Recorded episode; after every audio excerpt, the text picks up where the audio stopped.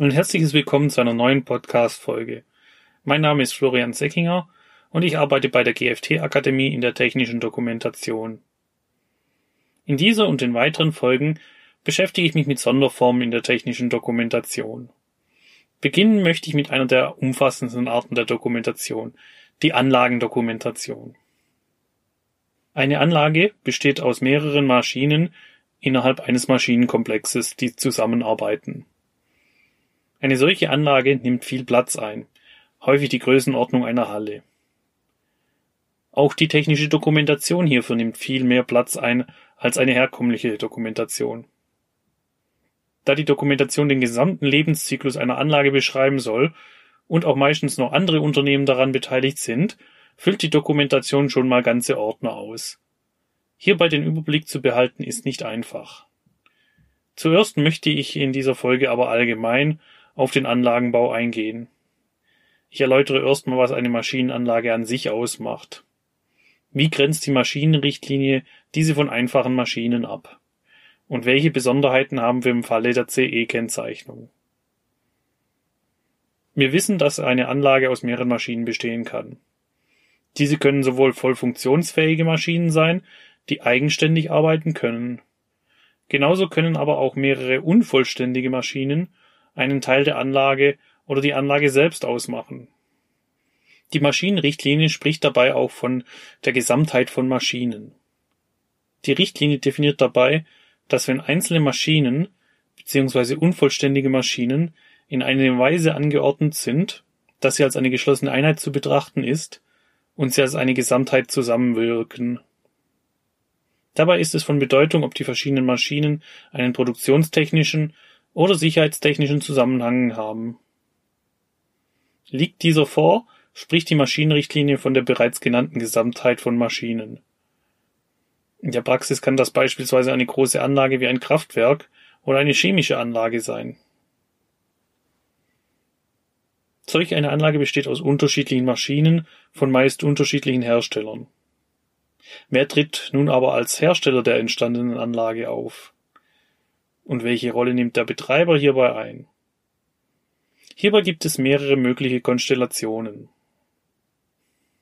Der Betreiber einer Maschinenanlage kann die Anlage selber von einem Hersteller fertig gekauft haben, der sie dann beim Betreiber aufbaut und in Betrieb nimmt.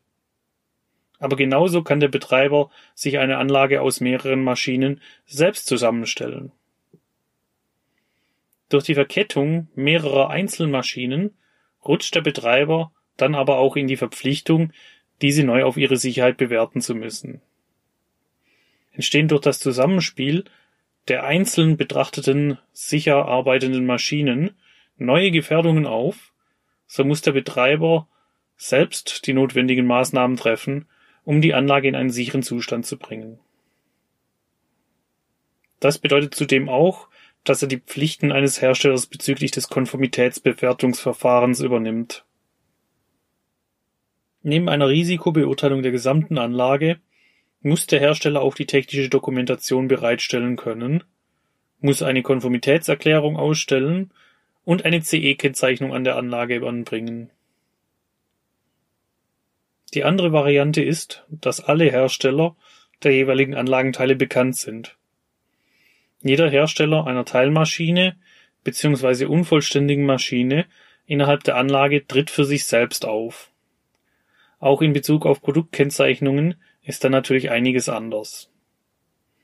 Wenn die einzelnen Maschinen der Anlage von unterschiedlichen Herstellern stammen, müssen diese natürlich alle entsprechend gekennzeichnet sein. Jede dieser Maschinen benötigt ein Typenschild mit Angaben zu dem Hersteller sowie eine entsprechende CE-Kennzeichnung samt Konformitätsdokumente. Jeder Hersteller muss eine EEG-Konformitätserklärung für eine vollständige Maschine oder eine EEG-Einbauerklärung für eine unvollständige Maschine mitliefern. Ich kann Ihnen bezüglich der Konformitätserklärung meinen Podcast Die Konformitätserklärung für die CE-Kennzeichnung empfehlen. Darin gehe ich auf den Ablauf einer CE-Kennzeichnung und die jeweiligen Merkmale der Erklärungen ein. Ich werde in der Beschreibung auf der Webseite die Episode für euch verlinken. Auch wenn die einzelnen Maschinen von unterschiedlichen Herstellern stammen, kann ein Unternehmen für die gesamte Anlage als Hersteller auftreten. In diesem Fall übernimmt dieser dann für die gesamte Anlage alle Pflichten und ist verantwortlich für die Sicherheit und Konformitätsvermutung aller Anlagenteile. Dafür bringt der Hersteller an allen Maschinenteilen seine eigenen Typenschilder mit CE-Kennzeichnung an. Auch stellt der Hersteller für die gesamte Anlage eine einzelne CE-Konformitätserklärung aus. Er ist dann auch für die jeweiligen Teile der Anlage haftbar. Falls also einer der Maschinen innerhalb des Anlagenkomplexes unsicher ist, falls also eine der Komponenten innerhalb des Anlagenkomplexes unsicher ist, haftet der allein auftretende Hersteller der Anlage und nicht der eigentliche Hersteller der einzelnen Komponente der Anlage. Gleiches gilt für die technische Dokumentation der Anlage. Die Erstellung einer Anlagendokumentation birgt nämlich auch immer gewisse Stolperfallen mit sich. Die Dokumentation der Zuliefererunternehmen müssen ebenfalls in der Dokumentation zur Anlage vorkommen. Diese kann der Hersteller entweder als Zulieferdokument einbauen oder die Informationen aus der Dokumentation des Zulieferers in seine eigene Dokumentation übernehmen. Der Hersteller der Anlage sollte aber die Anleitung von Fremdunternehmen auf Richtigkeit überprüfen. Sonst läuft er Gefahr, Fehler in den Dokumentationen der anderen Hersteller zu übernehmen. Eine unzureichend beschriebene oder fehlerhafte Dokumentation ist im Sinne des Produktsicherheitsgesetz ein Produktfehler und somit ein Sachmangel des Produktes. Gibt der Hersteller der Anlage die Dokumentationsteile von Zulieferunternehmen als seine eigene Dokumentation aus und diese ist fehlerhaft, kann sich das in Minderung des Kaufpreises auswirken oder im schlimmsten Fall sogar zu einem Haftungsfall bei einem Unfall mit der Anlage führen. Wo wir nun die Frage des Herstellers geklärt haben, kommen wir nochmal zu der CE-Kennzeichnung der Anlage zu sprechen. Ob nun alle Maschinen in der Anlage eine eigene CE-Kennzeichnung benötigen oder nur eine Kennzeichnung für die Gesamtheit von Maschinen im Sinne der Maschinenrichtlinie auszustellen ist, hängt von dem bereits erwähnten produktionstechnischen und sicherheitstechnischen Zusammenhang ab. Sind die Maschinen beispielsweise steuerungstechnisch und/oder mechanisch miteinander verbunden, liegt ein produktionstechnischer Zusammenhang vor.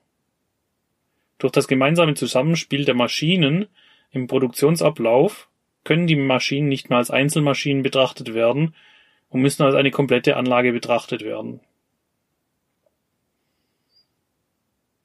Der sicherheitstechnische Zusammenhang liegt vor, wenn an einer Maschine ein Ereignis auftritt, das an einer anderen Maschine der Anlage zu einer Gefährdung führen kann.